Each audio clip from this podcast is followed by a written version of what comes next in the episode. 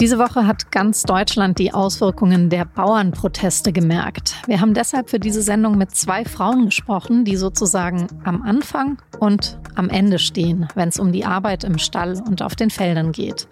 Die eine ist Rita Schmidt, eine Bäuerin aus der Nähe von München, und die andere ist die Köchin und Politikerin Sarah Wiener, die für die österreichischen Grünen im EU-Parlament sitzt. Und damit ja auch die Regeln bestimmt, nach denen die Bäuerin Schmidt in München am Ende arbeitet arbeitet. Und es geht wie immer auch um alles, was diese Woche sonst noch wichtig war. Sie hören auf den Punkt, den Nachrichtenpodcast der Süddeutschen Zeitung. Ich bin Franziska von Malsen und ich freue mich, dass Sie zuhören.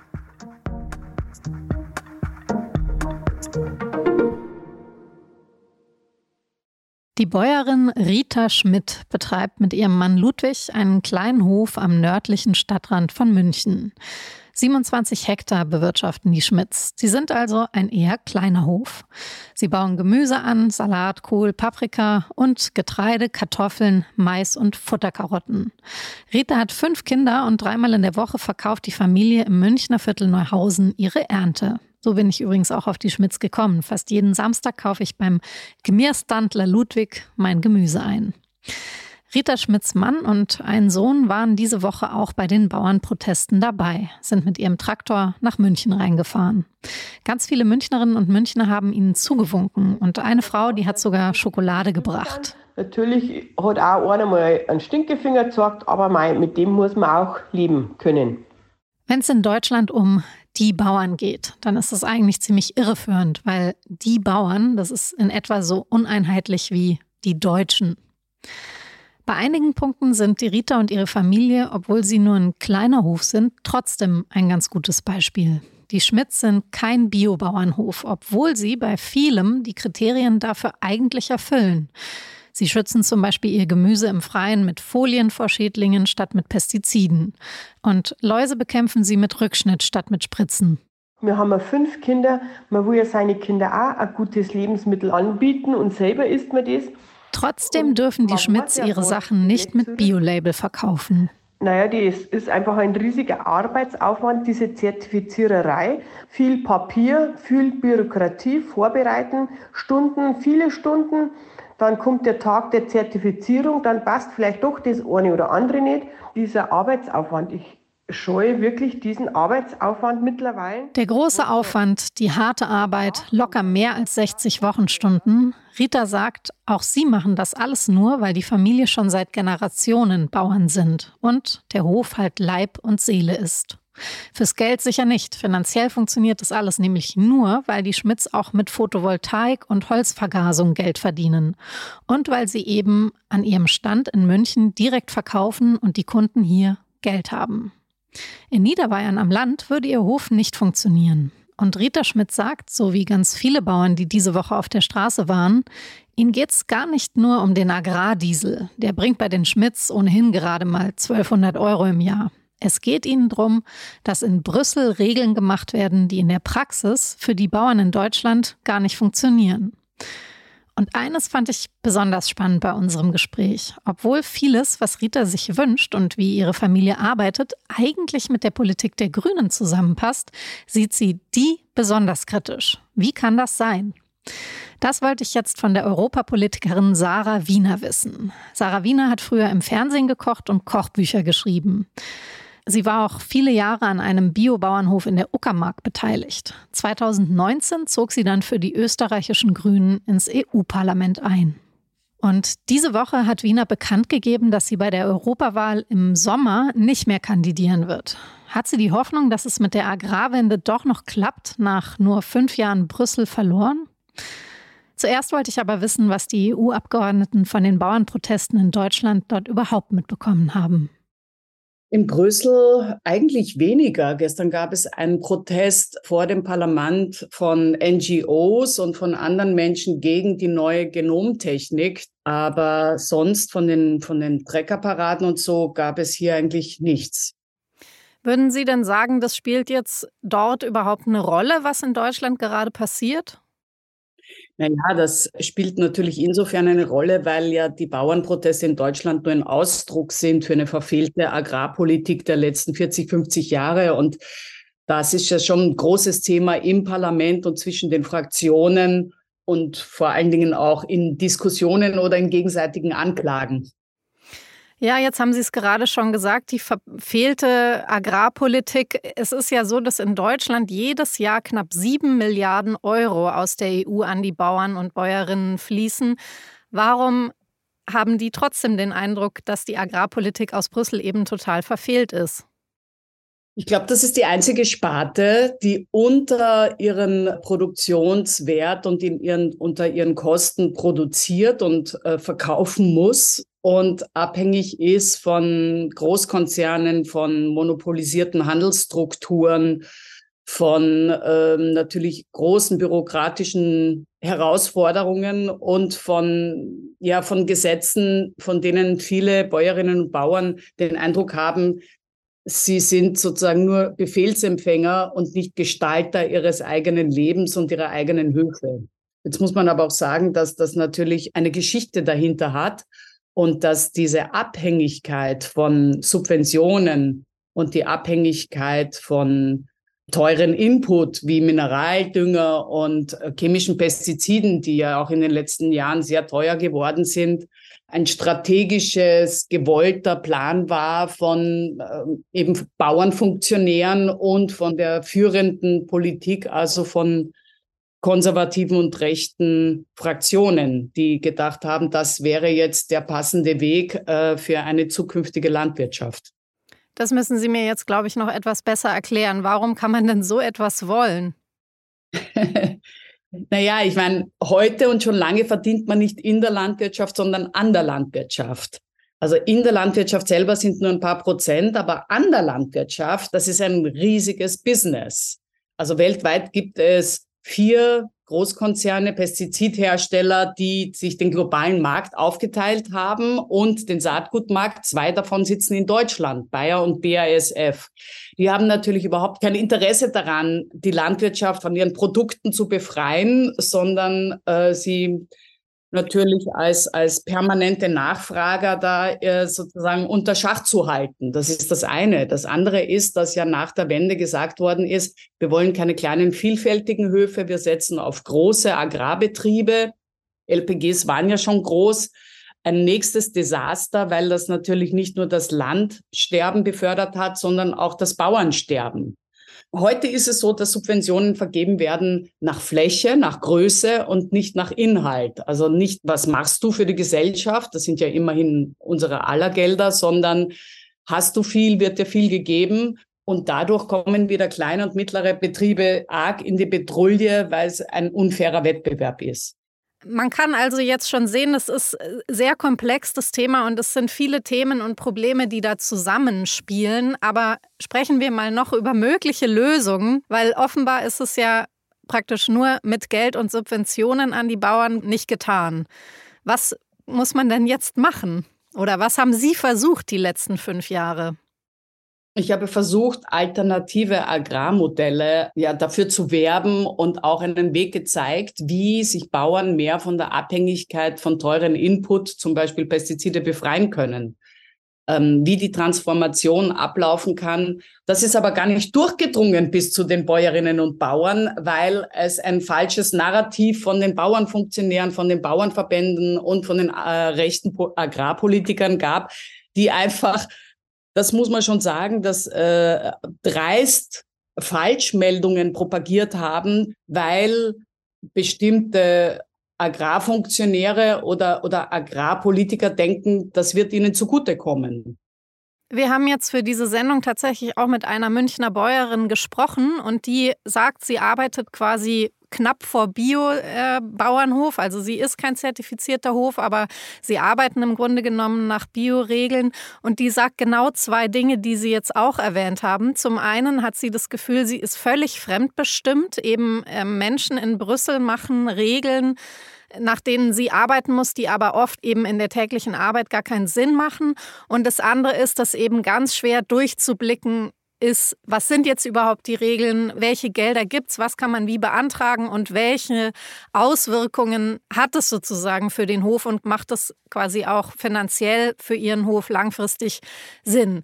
Wenn Sie jetzt sagen, es haben sich vor allen Dingen äh, die Politiker anderer Parteien in dem Narrativ durchgesetzt, haben Sie dann nicht vielleicht auch einfach ein Kommunikationsproblem? Warum kommen Sie mit Ihrer Message bei zum Beispiel meiner Münchner Bäuerin nicht an?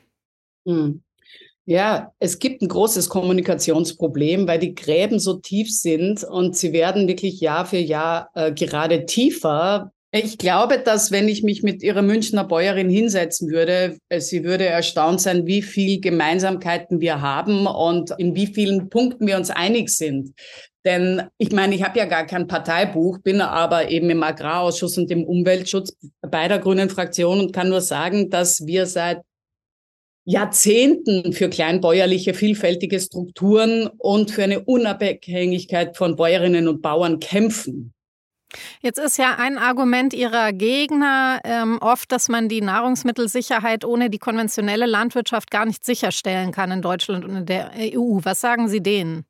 Das ist ja schon lang widerlegt äh, und zwar schon seit Jahren. Das ist ein Narrativ, das man gern auspackt, um äh, den Status quo zu zementieren und wiederum der Landwirtschaft, aber auch den Menschen, den Essenden Angst zu machen. Wir haben ja eine Überproduktion.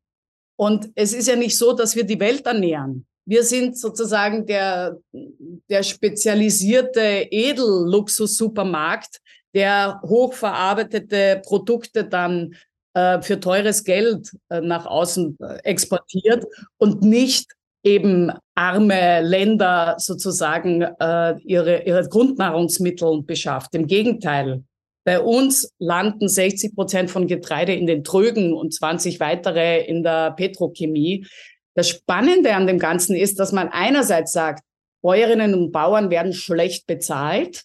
Die bekommen von einem Euro, ich glaube so um die 22 Cent in den 50er Jahren waren es noch über 60 Cent. Also da sieht man auch, was es für einen Verlust gab. Und auf der anderen Seite möchte man aber Bäuerinnen und Bauern einreden, ihr müsst so billig wie es geht produzieren für den Weltmarkt und für den Nachbarn. Und das ist auch ein Widerspruch in sich. Okay, sprechen wir kurz über die Preise, weil es ist ja so, dass diese Woche der Bauernprotest in Deutschland von den Bürgerinnen und Bürgern äh, weitgehend auf großes Verständnis gestoßen ist. Aber der Moment der Wahrheit ist ja eben der im Supermarkt und da sparen eben viele Deutsche sehr gerne an den Lebensmitteln. Wie kann man das denn dann verändern? Wie kommen wir zu einer, wie Sie sagen, wertschätzenden Preisgestaltung für die Bäuerinnen und Bauern? Naja, das sind wieder verschiedene Punkte. Also das eine ist, warum kaufen wir billig? Ja, weil es angeboten wird und weil viele nicht den qualitativen Unterschied erkennen können. Wenn mir gesagt wird seit Jahrzehnten, unsere Lebensmittel sind so gut, so sicher, so gesund wie niemals zuvor und da gibt es keinen Unterschied zwischen einem regionalen Ökoprodukt und einem konventionellen äh, aus Neuseeland oder äh, was weiß ich woher, dann muss man sich nicht wundern, wenn natürlich der pfiffige Käufer sagt, ja, dann nehme ich doch das Günstige, sonst wäre ich ja deppert. Das ist das eine. Das andere ist, wir haben Handelsstrukturen, also wenige Player, wenige Monopolisten, die nicht mehr mit dem Produzenten direkt verbunden sind, sondern äh, Zwischenhandel kaufen und sagen, äh, wir brauchen jetzt so und so viel Tonnen davon, das darf das und das kosten, ansonsten brauche ich es nicht. Also die Konkurrenz und die Strukturen im Handel äh, sind zum einen versteinert und zum anderen äh, viel zu gering. Es gibt viel zu wenig Ketten, die den Markt dominieren und ich als Produzent habe gar nicht die Chance, mein Auskommen zu finden, wenn ich diese Spiele nicht mitmache.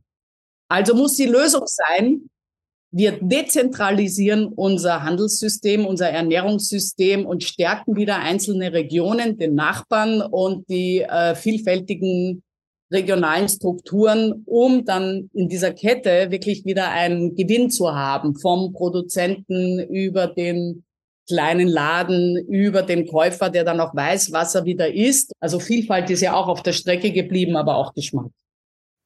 Sie ziehen sich ja jetzt aus der Politik zurück. Glauben Sie denn noch dran, dass die EU die Agrarwende schafft? Und bis wann? Also eigentlich war ja der Plan mal bis 2030. Wie wird es in der EU weitergehen? Was ist Ihre Prognose für die Entwicklung der Landwirtschaft die nächsten Jahre und Jahrzehnte? Naja, die Jahrzehnte, das ist ein, ein langer Weg, das kann ich Ihnen nicht sagen. Aber was ich denke, ist, dass man schon mal als Bäuerin und Bauer klar machen muss, wer hat uns eigentlich in diese Situation gebracht und wer hat keine Lösungen. Also nur in einer Wagenburg-Mentalität zu sagen, wir verteidigen äh, den Status quo und das Kleine, was wir jetzt haben, daran halten wir jetzt fest und deswegen verteidigen wir das, ist wohl mittelfristig der falsche Weg. Wir müssen uns wirklich transformieren und da muss man eben auch schauen, Wer unterstützt einem wirklich? Wer ist bereit zu Gesprächen und wer ist überhaupt fähig, Visionen zu entwickeln mit der Bauernschaft, mit Bäuerinnen und Bauern, um da etwas zu ändern? Also denke ich, wird eine Bewegung direkt aus der Zivilgesellschaft kommen müssen, eine Graswurzelbewegung, die äh, zugewandt positive Ideen hat und sagt, nicht nur, das wollen wir nicht, sondern wir wollen jetzt mal über die Zukunft reden und was es für Möglichkeiten gibt und wie wir die erreichen können. Mhm. Jetzt hat man ja aber diese Woche auch ganz gut gesehen, dass die Proteste für die Bauern von vielen Wählerinnen und Wählern und Bürgerinnen und Bürgern deutlich besser toleriert oder sogar begrüßt äh, werden als jetzt beispielsweise die Proteste der äh, letzten Generation und der Klimabewegung. Das ist irgendwie verständlich, weil es ist erstmal kurz und äh, man kann ja verstehen, äh, dass Bäuerinnen und Bauern tatsächlich sozusagen wie eine Marionette an den Schnüren der Subvention hängen. Ich glaube, wenn die Bauern jetzt noch mal drei Wochen weiter den Verkehr lahmlegen würden, dann würde die Solidarität wahrscheinlich auch relativ schnell kippen, wenn es dann den eigenen Komfort oder das eigene Leben beeinträchtigt. Bei den Klimaklebern ist das so, dass ähm, Menschen nicht die Not von jungen Menschen verstehen, warum sie das machen. Sind junge Menschen, die etwas tun wollen. Viele sind auch hilflos, genauso wie die Bauern auf der anderen Seite und sagen, ja, wir machen jetzt irgendwas. Und über die Sinnhaftigkeit des Tuns kann man sich natürlich unterhalten, aber ich finde schon mal toll, dass es welche gibt, die sich überhaupt gesellschaftlich für die Gesellschaft und für künftige Generationen engagieren. Das muss man doch auch anerkennen. Hm. Frau Wiener, vielen Dank für Ihre Einblicke aus äh, Brüssel und ich wünsche Ihnen für die Zukunft außerhalb des EU-Parlaments alles Gute. Vielen herzlichen Dank.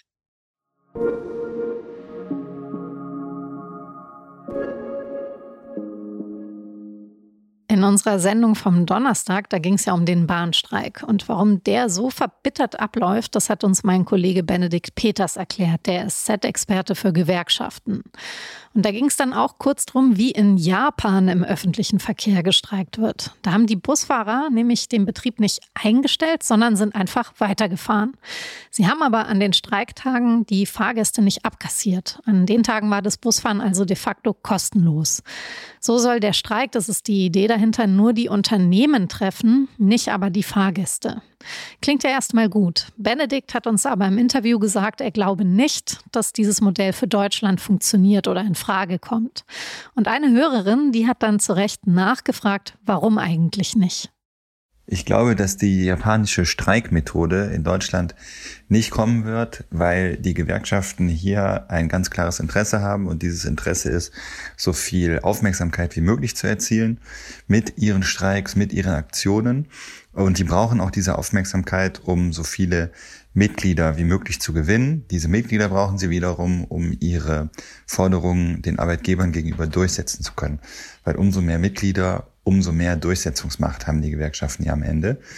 Und wenn man jetzt wie in Japan so streiken würde, dass dann trotzdem jetzt ähm, für die Bahn gesprochen zum Beispiel einfach die Züge fahren und die Leute dann ganz normal irgendwie von A nach B kommen, dann würde dadurch nicht so viel Aufmerksamkeit entstehen, die Leute würden nicht so viel darüber reden. Und das ist eigentlich nicht das, was die Gewerkschaften wollen. Wenn auch Sie eine Nachfrage zu einem aktuellen Thema haben, dann freuen wir uns, wenn Sie uns schreiben an podcast.sz.de. Und jetzt, was diese Woche sonst noch wichtig war. Mit äh, Fußball möchte ich später nichts mehr zu tun haben und ein Trainerberuf kommt für mich wahrscheinlich nicht in Frage. Tja, So kann man sich täuschen als junger Mensch. Das war Franz Beckenbauer mit 20. Da hatte er gerade angefangen, für die deutsche Nationalmannschaft zu spielen. Es folgt eine einmalige Karriere als Fußballstar, Trainer, Funktionär. So wie der Franz, der Kaiser, mit dem Ball getanzt hat, können es nur ganz, ganz wenige. Am vergangenen Sonntag ist er jetzt mit 78 gestorben, aber in den Herzen seiner Fans bleibt er für immer unsterblich. Wir haben die neue Partei gegründet, damit diese falsche Politik, damit die Unfähigkeit und Arroganz hier im Berliner Regierungsbezirk, die unsere Land spaltet, unsere Zukunft verspielt und unsere Demokratie gefährdet, damit das überwunden werden kann. Mit dieser Ansage hat Sarah Wagenknecht am Montag wie erwartet ihre neue Partei gegründet, das Bündnis Sarah Wagenknecht. Parteichefinnen sind in einer Doppelspitze Wagenknecht selbst und die frühere Fraktionsvorsitzende der Linken, Amira Mohamed Ali. In die Europawahl sollen die Wagenknecht-Partei zwei Männer führen, der ehemalige linken Politiker Fabio De Masi und Thomas Geisel, vorher lange SPD-Politiker und Oberbürgermeister von Düsseldorf.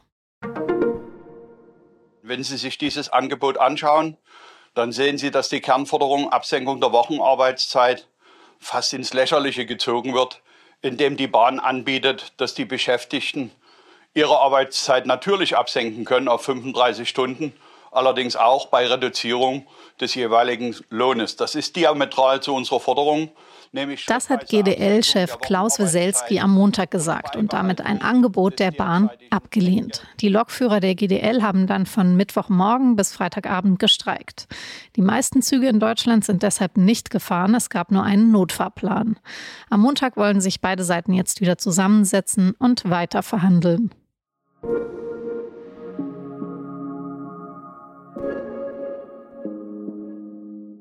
Nach dem Rückblick schauen wir uns ja immer an, was nächste Woche wichtig wird. Und das hat sich diesmal mein Kollege Leonardo Kahn angeschaut. Hi, Leo. Hi. Nachdem die Woche verkehrstechnisch ja etwas turbulent war, also wegen der Traktorblockaden und den Bahnstreiks, wird nächste Woche voraussichtlich etwas entspannter. Der Bahnstreik wurde am Freitag schon beendet und bis jetzt hat die Lokführergewerkschaft keine weiteren Streiks angekündigt. Und auch der Deutsche Bauernverband hat am Montag seine vorerst letzte Demonstration geplant. Dort soll dann auch Bundesfinanzminister Christian Lindner auftreten, der die Subventionskürzungen sicher nochmal verteidigen wird. Okay, über die Bauern haben wir jetzt wirklich viel gesprochen. Was ist denn im Ausland los kommende Woche? Zwei Sachen. In Taiwan wird gewählt und zwar jetzt schon am Samstag. Aber darauf folgt von chinesischer Seite wahrscheinlich eine Reaktion. China droht jetzt schon mit Sanktionen, falls in Taiwan die Demokratische Fortschrittspartei wieder im Amt bestätigt wird. Die Frage ist nur, ob die Chinesen dann wirklich wirtschaftlich oder gar militärisch intervenieren werden. Und die zweite Sache? Die USA. Am Montag beginnen nämlich die Vorwahlen, die sogenannten Primaries. Für die Demokraten steht der Kandidat für die Hauptwahl ja schon fest. Das wird Präsident Joe Biden. Gegen wen er aber im November antreten wird, das steht noch nicht fest. Klar, Donald Trump gilt bei den Republikanern immer noch als Favorit, aber auch Nikki Haley und Ron DeSantis sind noch im Rennen. Auftakt der Vorwahlen ist im Bundesstaat Iowa. Aber wenn Trump die Wahl dort verlieren sollte, wie schon damals 2016, kann er in den anderen Bundesstaaten immer noch aufholen. Ja, und wie es ausgegangen ist, bekommen wir in Deutschland zumindest all diejenigen, die normal ins Bett gehen, dann erst am Dienstagmorgen mit. Super, vielen Dank, Leo.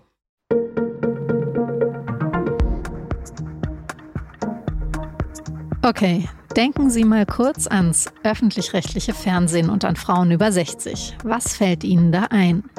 Eine rüstige Oma, eine Nonne oder die verlassene Frau, die sich berappeln muss, weil ihr Mann ist irgendwas passiert oder er hat sie für eine Jüngere verlassen. Klar, erst fällt die Frau in ein Loch, aber sie ist stark, sie kämpft und berappelt sich. Im letzten Drittel vom Film kommt dann ein neuer Mann. Was für ein Glück für die Frau. So beschreiben drei sehr erfolgreiche Schauspielerinnen das Rollenangebot, das das deutsche Fernsehen für sie in petto hat. Michaela May, Jutta Speidel und Gisela Schneeberger. Das wirklich sehr lustige Interview mit den dreien im aktuellen SZ-Magazin kann ich Ihnen sehr empfehlen. Ganz egal, wie alt oder jung Sie sind. Link dazu in den Show Notes. Produziert hat diese Sendung Benjamin Markthaler. Vielen Dank dafür und auch vielen Dank an meinen Kollegen Josef Kellenberger, der mich bei der Recherche unterstützt hat. Ihnen wünsche ich jetzt ein hoffentlich entspanntes Wochenende. Bis Montag. Ciao.